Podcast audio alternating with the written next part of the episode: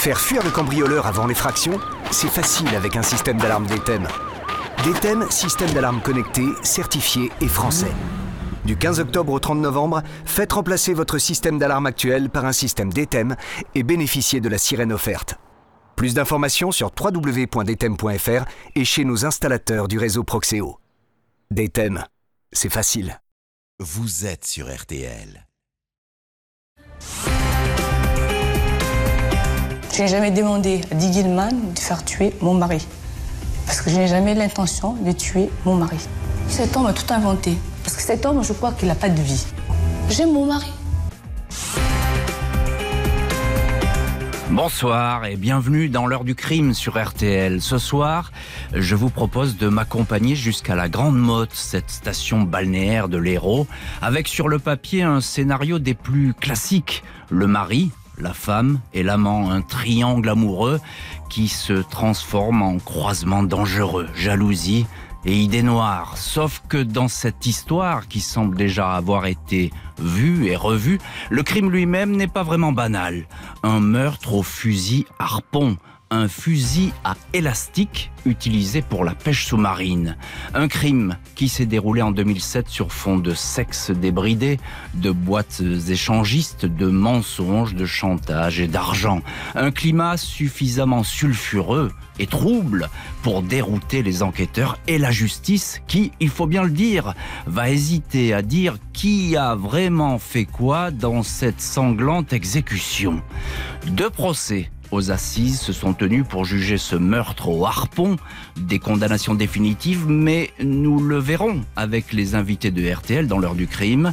Un sentiment d'inachevé, la sensation que des doutes subsistent sur la véritable implication des uns et des autres un banal crime sur commande, un jeu amoureux qui aurait mal tourné, le coup de sang d'un amant possessif soudain transformé en justicier, ou bien une explication bien plus tortueuse, bien plus fascinante, une manipulation mentale conduisant un homme à tuer comme s'il avait été en quelque sorte hypnotisé, téléguidé, comme s'il avait été conditionné pour commettre l'irréparable.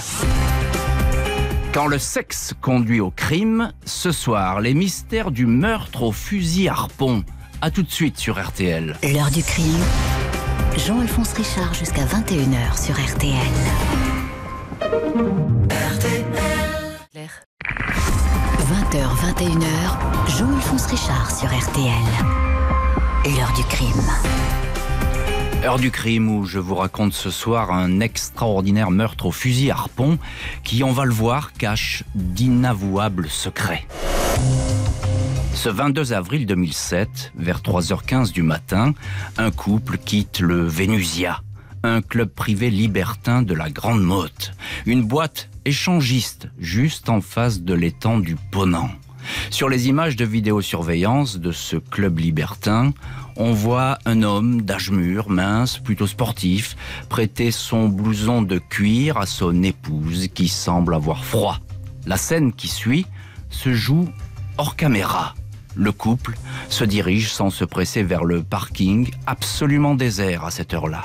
La femme, Diane Missler, 39 ans, fait savoir qu'elle doit s'arrêter un instant pour accomplir un besoin urgent dans un buisson. Son mari, Paul Missler, 60 ans, s'approche donc seul de sa voiture. Il n'a pas vu derrière lui la silhouette d'un homme qui tient un drôle de fusil, un fusil harpon. Le chasseur de l'ombre décoche une flèche dans le dos de Paul Missler, qui lance un cri de douleur et se retourne.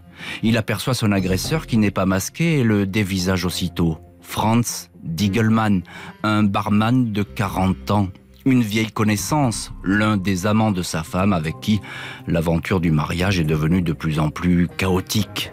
Diegelman jette son harpon, se précipite sur Paul Missler, un coup de poing, puis des coups de couteau de cuisine, une folie meurtrière, 20 coups de couteau selon l'autopsie, au thorax, au poumon, au cœur, au bras. Le légiste parle d'acharnement. Franz Diegelman dira, dans ses premières déclarations, avoir vu passer Paul Missler, avoir pété un câble, ôté la sécurité de son fusil harpon et décoché une flèche. Il décrira le corps à corps. Il se défendait. Je lui mettais des coups de couteau. Il m'a dit Franz, arrête. Mais Franz Diegelmann continuera à frapper. Il ne s'arrêtera que quand il entendra un cri, celui d'un témoin accouru sur place. Il prend alors la fuite, à toutes jambes, dans la nuit noire. Bonsoir Stéphane Manca. Bonsoir Jean-Alphonse. Vous êtes journaliste, vous avez réalisé un excellent documentaire sur cette affaire dans le cadre d'une nouvelle série prochainement diffusée sur C8. On va évidemment euh, progresser et entrer dans cette enquête, mais présentez-nous tout d'abord euh, les, les, trois protagonistes de ce crime. Euh, qui sont-ils? On commence peut-être par la victime, Paul Missler. Paul Missler, 60 ans, c'est un petit notable de la région, banquier, euh, qui est en retraite depuis très peu mmh. et qui euh, qui est un homme euh, assez connu pour avoir comment dire qui s'occupait de petites et moyennes entreprises de, de dans le financement. Il, il a et une surface un... de notable. Oui, oui, oui, tout à fait. Il a de l'argent. C'est un homme qui a été marié avec une avec une fille et qui en 97, 98 finalement change un peu radicalement de vie. C'est-à-dire que il bon il il a gagné pas mal d'argent, sa fille est élevée et il va faire une mmh. rencontre dans un avion. Il va rencontrer une très très belle femme euh, franco-malgache euh, qui s'appelle Diane Missler. C'est Diane Missler. Donc alors Diane Missler, évidemment, elle vient d'un milieu plutôt modeste et euh, elle va assez rapidement se marier avec Paul, hein, c'est ça. Alors ils vont se marier très vite, on ne sait pas si elle vient d'un milieu modeste, parce que dès le début, elle est extrêmement étrange sur ses, euh, ses. Euh, sur ses origines. Elle va raconter être éventuellement la fille euh, illégitime d'un ministre, enfin, elle a très... Mais toujours est-il qu'effectivement, ils vont se marier en 1998, ils vont avoir un enfant, et euh, c'est donc une c'est une nouvelle vie pour Paul Missler, mais une nouvelle vie un peu euh, comment dire euh, très éloignée de la précédente cette fois, puisque euh, finalement euh, son union avec Diane est immédiatement signé euh, sous le sceau de l'union libre, on va dire. C'est ça, des, des mœurs un petit peu dissolues et des mœurs très libres. Et puis alors un mot quand même sur le tueur au harpon, le fameux Franz Diegelmann, ce serveur dans un bar local Alors lui est très éloigné. On, là maintenant, on n'est plus du tout dans la, dans la petite ou moyenne bourgeoisie de, de, de la Grande Motte. Euh, Franz Diegelmann est né, euh, est, un, est, est, né en France, euh, mais euh, il vient d'un milieu beaucoup plus modeste. -hmm. C'est un garçon qui a tenté l'aventure dans les îles, qui a monté une boîte de nuit. je ne sais plus si c'était à la Réunion ou et une aventure qui s'est très très mal finie. À Pointe-à-Pitre. Euh, merci. Voilà, à Pointe-à-Pitre. Et euh... oui, on, on, va, on parlera d'ailleurs de ces petits déboires judiciaires, mais qui sont pas très importants. Non, qui sont pas euh, très importants. Dites-nous, Stéphane Manca, comment se sont-ils connus? Quelle est la formation de ce triptyque amoureux? Oh, c'est euh, Diane tient une boutique sur le quai le plus célèbre de la Grande Motte, une boutique de vêtements qui d'ailleurs appartient grande partie à son, à son, son mari. mari. Et euh, Franz Diegelmann, suite à des, des déboires aussi bien amoureux que financiers, se retrouve serveur euh, serveur euh, dans un des grands bars de euh, dans, dans, dans, un de ces bars qui jouxte sa boutique. Et Franz Diegelmann n'est pas du tout du tout un, un, un grand séducteur. C'est un c'est quelqu'un d'assez renfermé sur lui-même, etc. Qui est complètement, euh, je dirais, euh, euh, qui, qui, dont, dont, dont, la vue de, la, de, de, de Diane le, rend fou, quoi. Il, il ose à peine l'approcher. Et il va avoir une sorte de, de, de comment dire, de, euh, oh excusez-moi. D'attraction oui c'est ça une attraction. Il va il, il, va avoir une parade amoureuse voilà c'est ce que je voulais dire.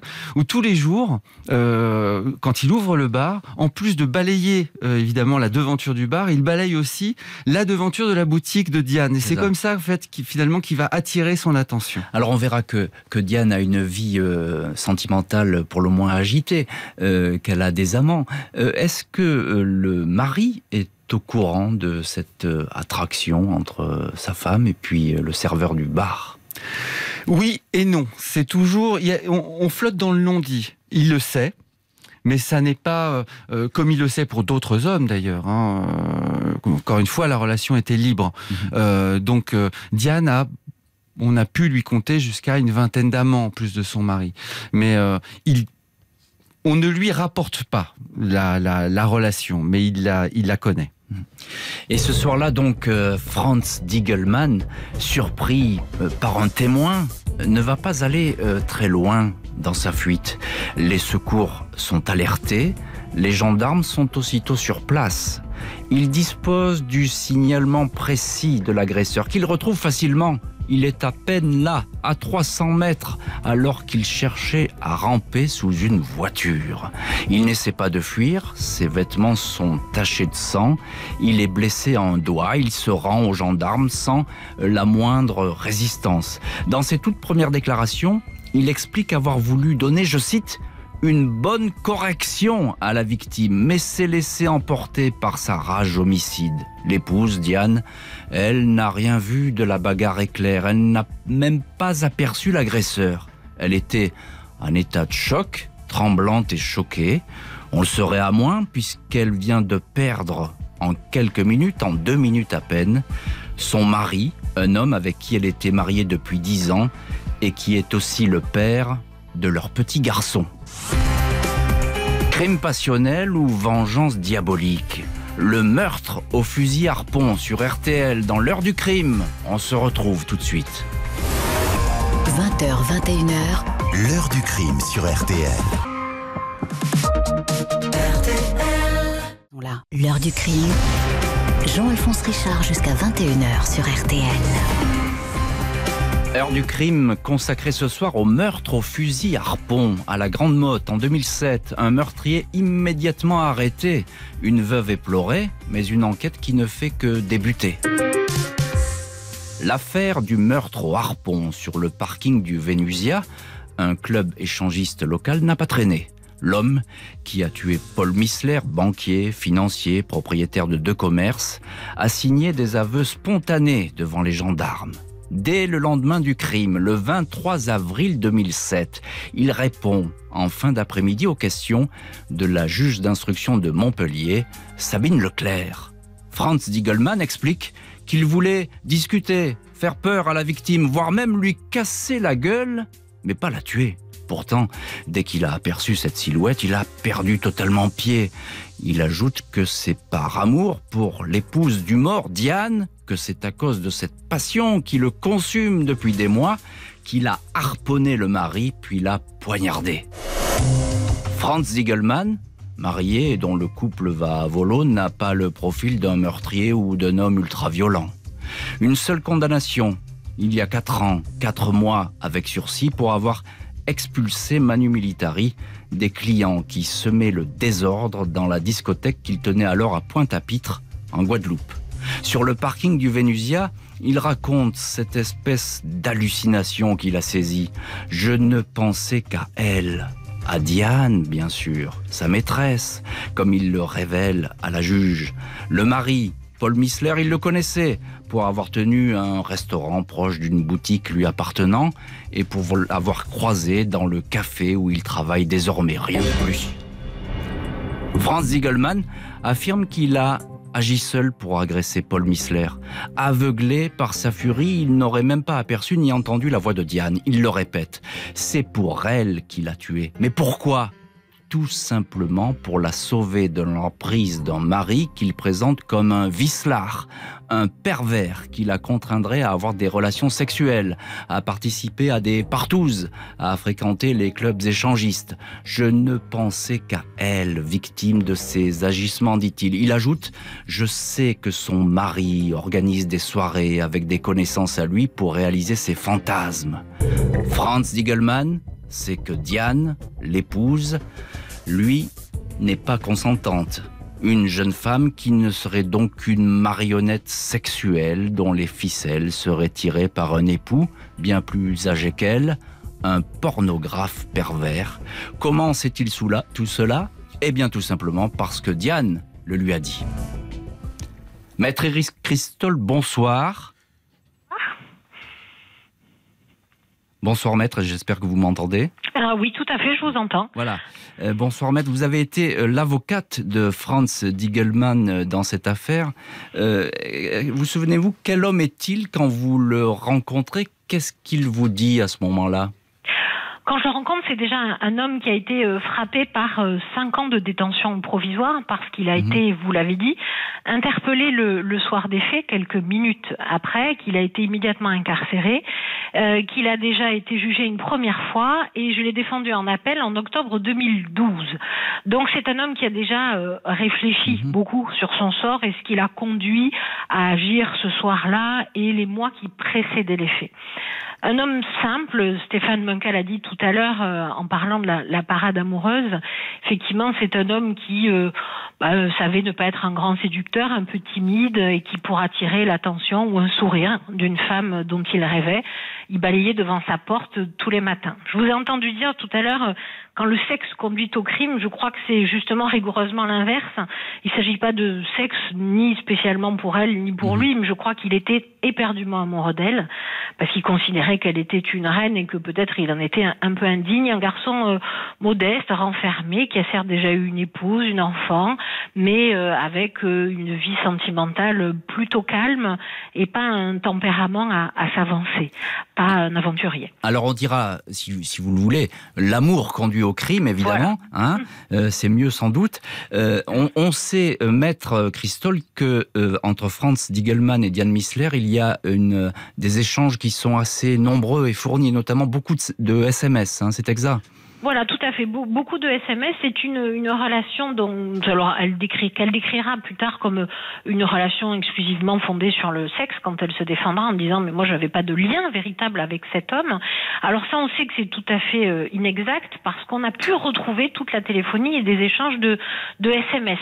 Alors pour que les choses soient, claires, j'en cite quelques-uns. Voyez simplement il y adressait des messages d'amour qu'on a retrouvés en lui écrivant je t'aime avec un grand A ou encore j'ai peur de te perdre je t'aime, je t'admire, je fonds devant toi, être la mère de tes enfants, je t'aime, je t'aime, je suis jalouse. Mmh. Donc cet homme était absolument convaincu que cette femme merveilleuse euh, l'aimait euh, autant qu'il qu'il l'aimait et vous l'avez indiqué qu'il fallait qu'il la sauve parce que elle lui avait euh, jour après jour euh, démontré, instillé l'idée qu'elle était victime de de quelqu'un qui euh, euh en gros la, la, réduisait en esclavage sexuel, que cette vie lui était insupportable mmh. et que s'il l'aimait et qu'il aimait euh, ce corps qu'elle partageait avec lui euh, avec beaucoup de, de tendresse, oui. il fallait qu'il la sauve. Alors vous vous dites une relation fusionnelle que vous traduisez comme une relation toxique, on le comprend bien. Euh, au début tout de même de, de l'enquête, dès qu'il, est interpellé, euh, Diegelman dit qu'il n'a pas prémédité son geste. Il, Tout à fait. il parle d'un coup de folie. Hein. Il dit même que ce fusil harpon, ben, il a dans le coffre depuis belle lurette et que le couteau, c'est à peu près la, la même chose. Est-ce qu'il va varier là-dessus sur cette version? Tout à fait, il va, il va, il va varier parce que l'enquête euh, va démontrer quand même que ce fusil harpon a été acheté euh, quelques semaines avant, que euh, on va trouver un plan des lieux chez lui en perquisition. Il y a un certain nombre d'éléments quand même euh, qui laissent les enquêteurs et le juge d'instruction songeurs et, légitimement. C'est un homme qui est interpellé, reconnaît sa responsabilité, mais est un peu en retrait et petit à petit, euh, il va effectivement reconnaître euh, qu'il y avait de la préméditation et qu'il y avait bien sûr une intention homicide euh, à l'égard de euh, la victime. Stéphane Manca en un mot, euh, Franz Diegelmann, c'est un homme fragile? Dès le début de l'enquête euh, Oui, dès le début de l'enquête. Euh, cependant, il va tenir quelques mois véritablement sur, ce, sur euh, l'amour de Diane. Et on va retrouver dans sa cellule un document extrêmement important. Il tient son journal intime. Et euh, quand on lit ce journal, euh, on a un petit peu l'impression d'être face à des poésies d'un comment dire d'un adolescent d'un adolescent quoi euh, fou amoureux euh, voilà donc euh, c'est un petit peu euh, oui, enfin, voilà, c'est une personnalité quand même assez borderline par certains aspects, oui. Diane Missler est donc une veuve éplorée. Rien ne semble, en ce début d'enquête, la relier au meurtre de son mari, ce mari riche euh, qui prenait soin d'elle. Un couple qui ne manquait de rien, voyageait souvent, formait, semble-t-il, des projets. Paul Missler avait même offert à son épouse un magasin dans lequel elle travaillait pourquoi aurait-elle donc participé à une expédition punitive Franz Diegelmann, son amant tueur, a beau affirmer qu'elle était malheureuse, cela ne suffit peut-être pas à provoquer un meurtre. Quoi qu'il en soit, Diane Missler ne fera pas l'économie d'un interrogatoire en qualité de témoin, une audition programmée dès qu'elle ira mieux. Elle n'a forcément rien à craindre puisqu'elle n'a rien à se reprocher. Sexe et mensonge, la mort au bout d'un fusil harpon, c'est dans l'heure du crime et c'est sur RTL. On est ensemble jusqu'à 21h. Jean-Alphonse Richard sur RTL. L'heure du crime. 20h, 21h. L'heure du crime sur RTL. Heure du crime consacrée ce soir à un meurtre pas comme les autres, une attaque au fusil harpon et au couteau de cuisine avec en toile de fond les jeux de l'amour et de l'argent. Le meurtrier a avoué, il a tué pour les beaux yeux de Diane. Diane Missler est née le 4 septembre 1967 à Majunga, sur l'île de Madagascar. Une femme qui n'a jamais fait parler d'elle devant les tribunaux. Son casier judiciaire est vierge. Il faudra attendre les analyses psychologiques, mais qui n'ont qu'une valeur consultative pour distinguer peut-être quelques failles dans sa personnalité et encore à prendre avec des pincettes. L'examen révélera une personnalité trouble, difficile à cerner, mais sans dysfonctionnement psychique majeur. Le rapport fera également état de tendance à la falsification de la vérité. Franz Ziegelmann, le tueur, est son amant. Il a déclaré aux enquêteurs cette relation amoureuse et passionnelle. Il est en contact fréquent avec cette femme. Elle lui a dit que dans la nuit du 21 au 22 avril 2007, ils allaient sortir en boîte avec son mari, à savoir le club échangiste local le Vénusia. Diane m'a dit que cela ne lui faisait jamais plaisir d'aller dans des endroits comme ça, raconte sur procès verbal Diegelmann, qui ajoute tous les soirs où elle me dit ça, j'ai une réaction à l'intérieur de moi, de douleur, de souffrance pour moi et pour elle. Diane Missler serait donc une femme en perdition. Sauf que quand les enquêteurs la convoquent, celle-ci ne livre pas vraiment le même son de cloche. Elle reconnaît qu'elle fréquentait Franz Diegelmann et que la vie avec son mari était sur le plan des mœurs plutôt libérée et sans tabou. Elle voyait fréquemment Franz, les amants habitant tous deux à la Grande Motte. Mais Diane met les choses au point. Cette relation, c'était juste pour le sexe. Elle affirme qu'elle n'était pas mariée à un vieux vicieux qui la maltraitait, la battait, la violait et l'aurait même poussée à se prostituer. Diane affirme, malgré le goût du couple pour le libertinage, qu'elle aimait ce mari présenté comme un monstre. Franz Diegelmann se trompe. Il est sans doute aveuglé par sa passion, ou bien s'est-il imaginé des châteaux en Espagne qui ne seraient en définitive que des mirages. La veuve est toujours accablée de chagrin, et évidemment, elle n'est ni de près, ni de loin mêlée à ce meurtre. La meilleure preuve, elle n'a même pas reconnu Diegelmann quand celui-ci poignardait son époux. Stéphane Monka, je reviens vers vous, invité de l'heure du crime. On s'arrête euh, un instant sur l'entrée en scène judiciaire de Diane Missler. Mhm. Lors de ses premières auditions, quel visage affiche-t-elle? Ah, Elle est extrêmement froide. C'est euh, d'abord effectivement une, une amoureuse de son mari, euh, mais surtout elle va totalement rejeter cette relation avec Diegelmann. On est face à un paradoxe. Il faut comprendre que là, les enquêteurs ont vraiment deux récits totalement différents Mhm. entre euh, entre cette euh, femme que Diegelmann imagine ou dit être euh, battue, obligée, et cette femme très froide euh, qui pleure son mari, enfin qui pleure son mari euh, de circonstances bien sûr, mais qui dit aussi, écoutez, euh, ce Diegelmann ne compte absolument pas pour moi. Euh, J'étais heureuse dans ma relation euh, libre avec mon mari, qui me laissait faire d'abord ce que je voulais, et, euh, et voilà, je ne comprends pas pourquoi ce Diegelmann est venu se mêler, euh, ces- est, est venu tuer mon mari. Et elle est d'ailleurs euh, très convaincante.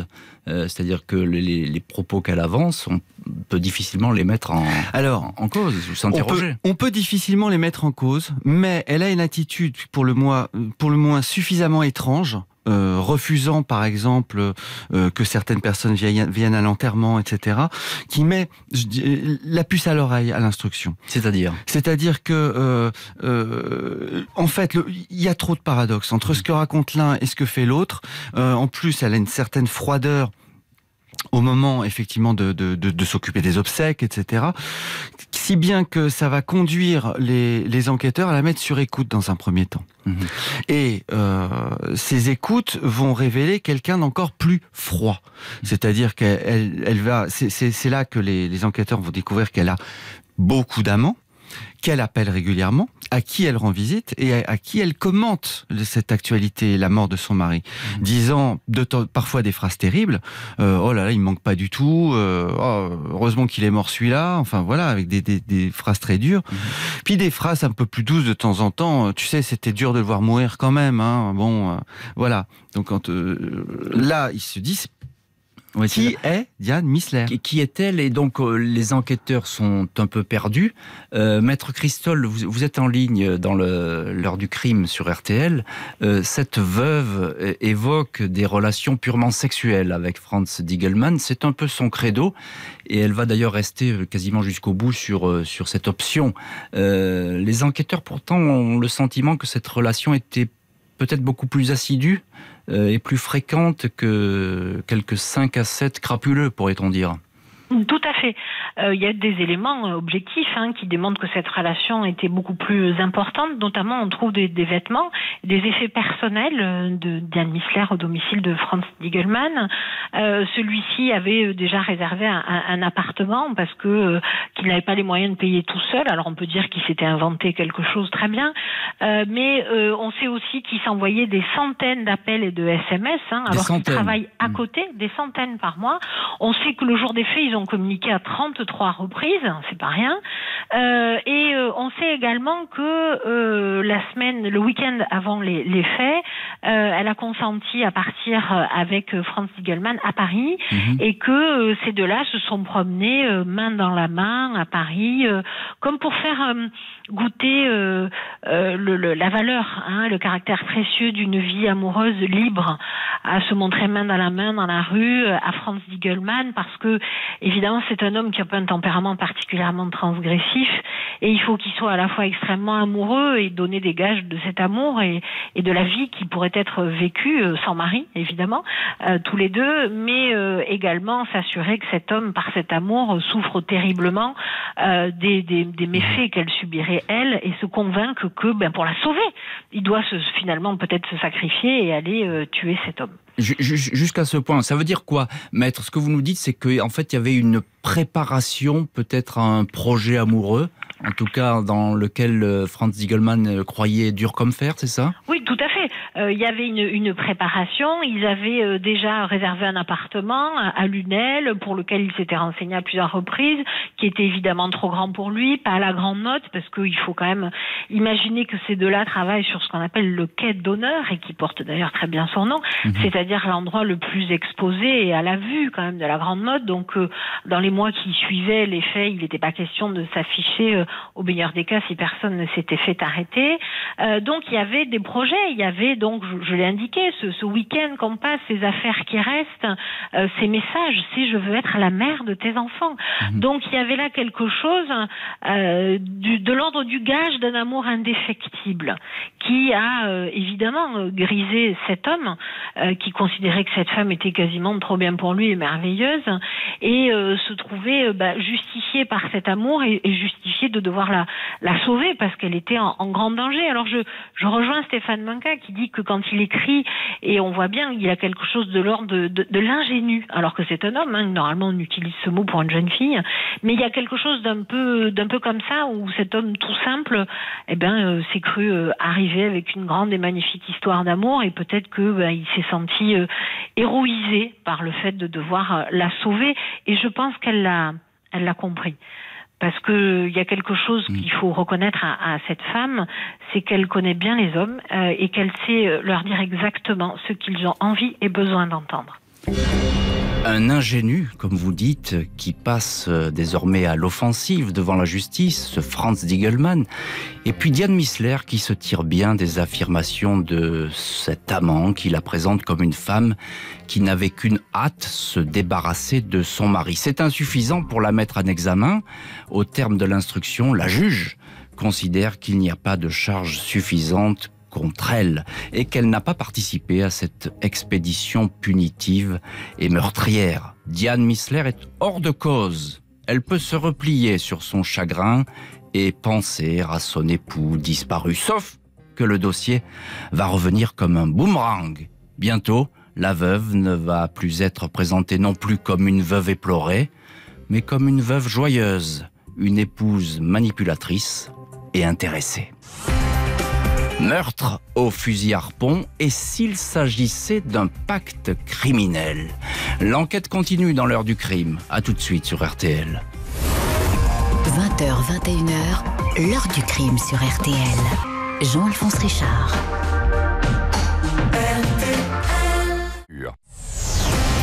Jean-Alphonse Richard sur RTL. L'heure du crime. Heure du crime où l'on revient ce soir sur un meurtre au fusil harpon, la Grande Motte, 2007. L'amant a tué le mari, mais l'épouse a-t-elle participé à cette sanglante expédition sur le parking d'une boîte échangiste? La juge d'instruction a donc tranché. Diane Missler, cette jeune et belle veuve aux mœurs libérées, n'est pour rien dans le meurtre de son mari, le riche financier Paul Missler, avec qui elle allait souvent euh, s'encanailler dans les clubs libertins où les couples aiment se mélanger. Sauf que la famille de la victime ne l'entend pas vraiment de cette oreille. Elle fait appel du non-lieu de la juge d'instruction. La justice va alors réexaminer le dossier, recenser les présomptions, les charges à l'encontre de Diane, essentiellement fondées, il faut bien le dire, sur les déclarations et accusations de son ex-amant et meurtrier, le barman Franz Diegelmann. Ce dernier fréquente Diane depuis deux ans.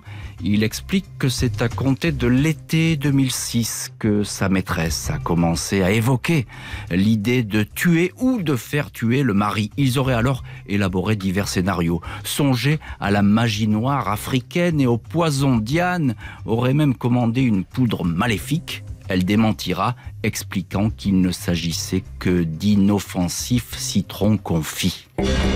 Le couple conspirateur aurait même contacté un voyou corse pour éliminer Post-Missler, mais l'homme aurait refusé le contrat. Si Diegelman dit tout cela, c'est bien sûr parce qu'il se sent trahi, abandonné par Diane, qui lui laisserait porter le chapeau tout seul de cet homicide. Elle proteste. Si je voulais tuer mon mari, pourquoi je ne le tue pas sur place? Parce que je partais deux, trois fois par an à Madagascar. Pourquoi je vais faire ramener ça en France et donner à Digilman de le faire? Pour quelle raison? Mais il y a davantage que les propos amers d'un amant abandonné. Dans le coffre d'une banque de Montpellier, les gendarmes saisissent des documents, notes, factures appartenant à la victime, des pièces destinées à étayer une procédure de divorce. Son mari déplore que Diane abandonne trop souvent le domicile conjugal, qu'elle ait de nombreux amants. À deux d'entre eux, elle aurait même fait croire qu'ils étaient le père de son enfant. Diane serait en outre agressive. Paul Missler écrit que son union avec Diane serait en fait un échec total. Si un divorce avait été prononcé, Diane aurait pu perdre beaucoup d'argent, alors qu'avec un mari mort, elle pouvait récupérer assurance vie et même une maison que le couple était en train d'acheter à La Réunion. La Chambre de l'instruction de Montpellier écrit alors la perspective du divorce constitue donc un mobile possible pour Diane Missler de faire disparaître son mari. Stéphane Manka voilà donc un projet de divorce qui tombe à pic et qui sert de mobile à la justice. Tout à fait. Mais j'ajoute, Stéphane, un curieux projet où un mari qui pratique l'échangisme reproche à sa femme son infidélité chronique. C'est un peu bizarre. Alors, il faut rentrer un peu dans l'intimité du couple Missler quand même pour comprendre comment ça fonctionne. C'est un. Euh, nous sommes effectivement face à des gens qui ont, comme vous avez dit, des mœurs légères, mais je pense que chacun a ses limites. Euh, quand euh, Paul Missler épouse Diane, il ne se doute pas que ces absences, et même après avoir euh, eu leur, euh, leur enfant, que ces absences seront si conséquentes et répétées. C'est une femme qui peut disparaître pendant 15 jours sans donner de nouvelles. Mmh. Euh, et ça, il va s'en plaindre. Mmh. Il va s'en plaindre assez vite. C'est-à-dire que dès 98, dès 99, elle, euh, il ne, il, il, ne remet pas en cause, si vous voulez, les relations qu'elle a avec d'autres hommes, mais le fait que partir 15 jours sans donner de nouvelles euh, et apprendre que euh, tel autre a été désigné comme le véritable père de l'enfant, il n'y a, a, rien d'agréable là-dessus. ça, ça, le gêne beaucoup. Ça gêne beaucoup. On est, on est loin, je pense, de la disons de, de la liberté que lui imaginait. C'est-à-dire qu'elle en prend beaucoup trop à son aise. Il y a des scènes en 2005 qui le prouvent. Les deux portent plainte l'un contre l'autre. Mhm. En 2005 pour coups et blessures. Ça va finir en médiation d'ailleurs. Euh, mais ils ont ils, ont ces mouvements de balancier. Il y a cette lettre comme comme vous avez dit qui date effectivement de peu de temps avant le meurtre où euh, Paul écrit que ce couple, euh, ce mariage est ça un, vaut rien. Est un échec. Voilà, c'est ça. Il est, il est, désespéré. Tout à fait. Et il y a ces mouvements de balancier qui ont fait longtemps douter la justice, c'est-à-dire le fait qu'ils achètent une maison ensemble à la Réunion un mois avant. Mm, mm. Donc euh, qu'est-ce que ça signifie? Paul est-il en train d'essayer de faire repartir le couple? Mm. euh, Donc, on, on, a ces signaux qui vont dans tous les sens en fait, qui, qui ont beaucoup fait je, dirais, qui ont perdu la, justice ou un petit peu l'instruction de temps en temps. Parce qu'ils sont extrêmement difficiles à décrypter ces signaux. Hein, on ne sait pas si vraiment euh, si elle l'aime, si ça, elle pas. Ça, et, et, et, ce mari qui, qui, est décédé par la suite, on ne sait pas non plus s'il aime vraiment sa femme ou, ou pas. Oui, hein mais la découverte du, co du, coffre est extrêmement importante puisqu'il y a effectivement le euh, un, projet de divorce. Euh... Oui, puis c'est une, une, accélération dans l'enquête qui est formidable. Ah oui, oui, hein, oui. Puisque là, il, la justice le dit, hein, c'est le mobile, ça serait le, le mobile euh, de ce, fameux meurtre. Maître Christol, vous êtes en ligne depuis Montpellier. Je reviens euh, vers vous euh, et de manière peut-être un, un, peu plus terre à terre et technique. Est-ce que la mort de son mari pouvait réellement rendre riche Diane Missler? Euh, oui, en tout cas, elle pouvait le, le penser. Euh, je ne pense pas qu'elle ait prévu dans le détail de, de, de, de, de regarder les choses. Elle était mariée sous le régime de la communauté, mais en, en décédant, euh, il y a des assurances vie prenaient en charge un certain nombre de crédits, euh, donc des assurances tout court. Elle percevait des assurances vie et elle était euh, tutrice évidemment de son fils. Donc mmh. de ce point de vue-là, on pouvait considérer que c'était un avantage et surtout elle était libre parce que contrairement à ce qu'on pense, je crois que l'accord de ces gens et leur goût était parfois de pratiquer l'échangisme. C'est là où il y a une confusion. Mais l'échangisme, et on l'a bien vu à la cour d'assises quand le, président en appelle à interroger le couple qui était avec eux ce soir-là, euh, l'homme qui était là a dit mais moi avec ma femme nous partageons des fantasmes, nous allons les réaliser ensemble au Vénusia et euh, chacun fait l'amour avec d'autres sous les yeux l'un de l'autre. Mais quand je remonte les marches, je redeviens jaloux comme un tigre. Voilà. Et je crois que c'est ça l'idée, c'est que ensemble, euh, Paul Michler était prêt à euh, des fantasmes dans des boîtes euh, échangistes, pourquoi pas, ou des libertines. Mais elle avait pris et avait besoin de cette liberté d'aller séduire d'autres hommes, de partir, de rêver d'autres vies, de faire tourner des têtes.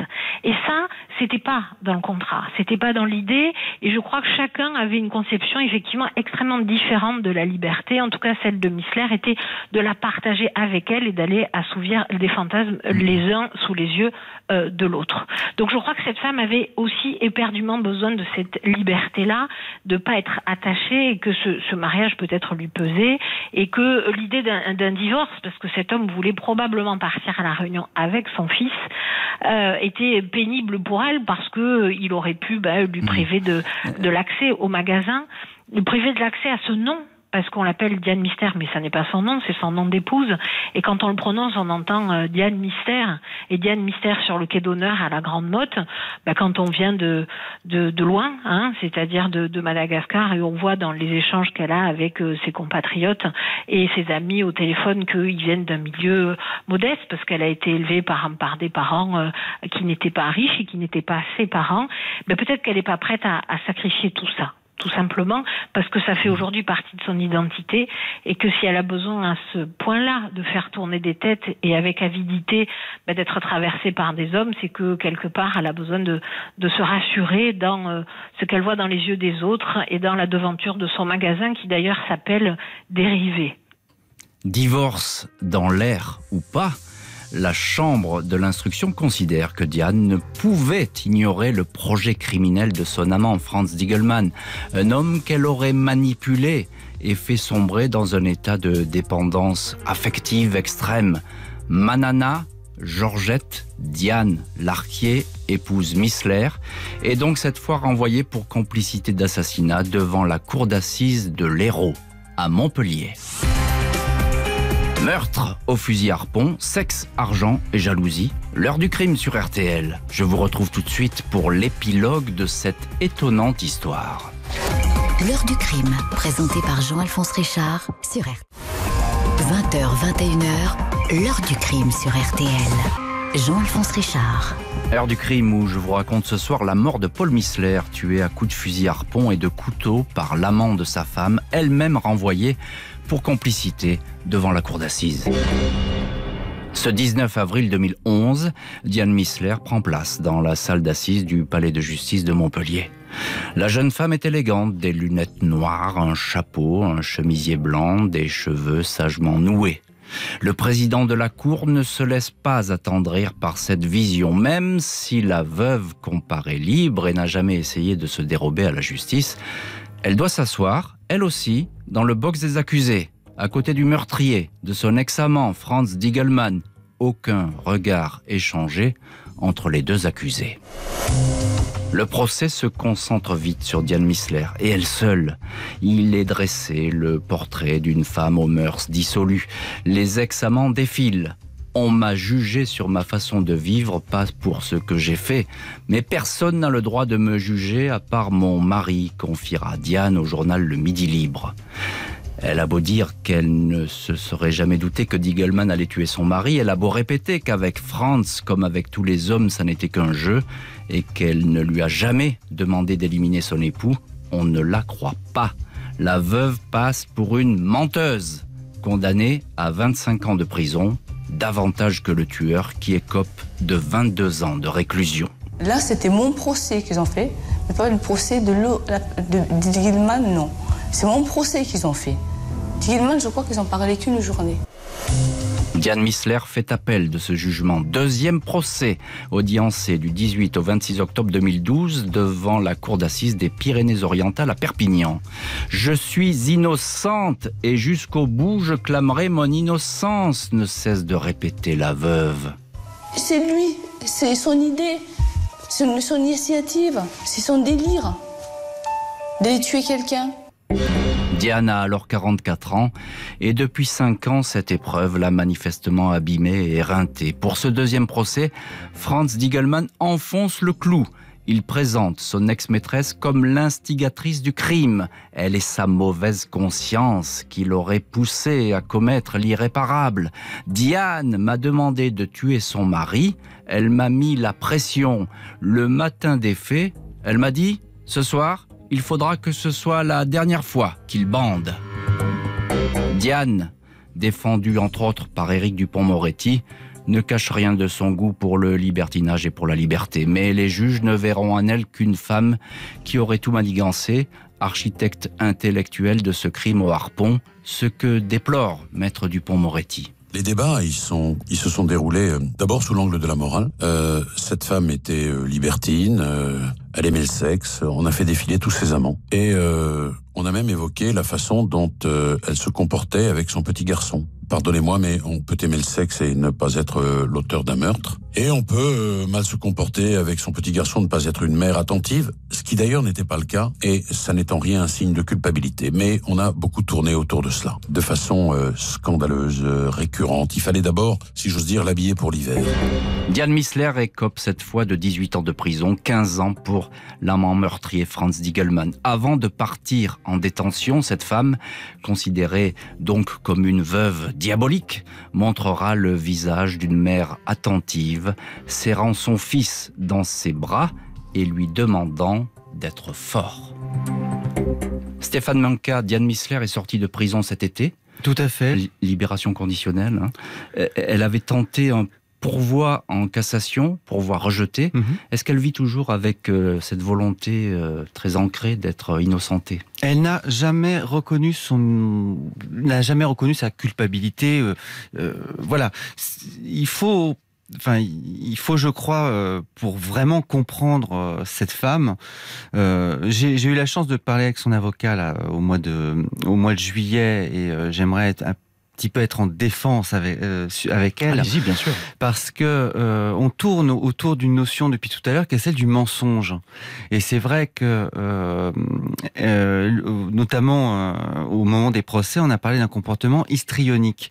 Elle est capable, Diane Missler, de raconter toute go à quelqu'un pour avoir son attention qu'elle est pilote de ligne. Hein. Mhm. et, et, elle va si loin dans ses mensonges parfois que on pourrait presque lui confier un 747 Donc, euh, si vous voulez, euh, euh, il n'a jamais été totalement clair sur le fait que Digelman n'est pas finalement un petit peu pousser ses propres fantasmes et qu'elle soit rentrée dans, dans, dans, dans, un jeu, dans, un, jeu, si vous voulez. Une espèce de, jeu amoureux qui serait devenu un, voilà. un, jeu pervers, un petit peu comme, comme des enfants. Digelman aimant, si vous voulez, des, des, des relations plus simples et euh, je, je, je, je dirais, euh, euh voilà, souhaitant un, un, un, couple tout ce qu'il y a de plus euh, classique, euh, on peut très bien l'imaginer elle disant mais je, je, ne rêve que de ça, mais c'est mon mari qui m'en empêche, vous voyez. Euh, donc j'aimerais être un peu en, en, en défense, bien, malgré ces condamnations. Stéphane Manca, je vous pose la, question est-ce que Diane Missler finalement n'a pas payé sa, sa, réputation de libertine et de veuve joyeuse? Ça a beaucoup été dit au procès. Je pense que je, je, un procès pour la morale, c'est ça que je veux vous dire. Euh, je, je, pense qu'Iris Christol sera bien meilleur que moi pour répondre à cette question. Maître Christol, vous êtes en ligne euh, euh, depuis Montpellier. cette question, est-ce que Diane Missler n'a pas payé sa réputation non, je, je de femme légère? Non, je, je, je, suis absolument convaincue que, que non. Euh, et si effectivement, comme l'a dit euh, Éric Dupont-Moretti, euh, un certain nombre d'amants ont été appelés à la barre, c'était pas pour euh, mesurer le degré de sa sexualité ou son avidité de ce, de ce point de vue-là, mais c'était pour relater les mensonges qu'elle leur faisait et la façon dont elle pouvait leur expliquer. Elle était très malheureuse, qu'elle était très maltraitée. On l'a même entendu sur une écoute expliquer à un homme en pleurant qu'elle avait plus un sou, que son enfant quasiment mourait de faim, qu'il fallait qu'il lui envoie de l'argent, qu'elle était sur un quai d'une gare c'était tellement, on en était à pleurer, alors qu'on se rendait compte qu'en fait, elle était dans une cuisine chez un autre amant en train de faire à manger paisible et qu'elle racontait des mensonges. Mmh. Ils sont venus pour expliquer ça. Cette femme n'a pas été jugée euh, sur euh, ses mœurs. Je, je tiens à, à, préciser en plus qu'on s'est vraiment interrogé longuement sur la question de l'éthique de l'échangisme dont j'ai parlé tout à l'heure avec cet homme qui disait qu'il était jaloux comme un tigre en sortant. C'est resté très délicat euh, dans les débats parce que je pense que chacun mmh. était euh, très attaché à la liberté d'une femme et qu'on ne voulait pas ça. Je suis une femme, je, je pense que chacun l'aura entendu, et je, je n'aurais pas supporté de participer à un, un, tel procès. Et je vous dirais aussi euh, terminer là-dessus euh, le sort, parce que ces avocats souhaitaient que des femmes puissent juger euh, Diane Isler. Ils avaient récusé un certain nombre d'hommes, et le sort a voulu que la cour d'assises d'appel, qui est composée de trois magistrats et neuf jurés, donc douze personnes, que onze femmes et un homme, le président de la cour d'assises, juge Diane Missler. Je crois que personne, au, euh, donc euh, en ce siècle, euh, n'aurait mmh. voulu qu'une femme, et, en tout cas pas ces onze femmes-là, ne soient condamnées qu'en raison de sa liberté et de ses mœurs. Je pense que c'est pour d'autres raisons.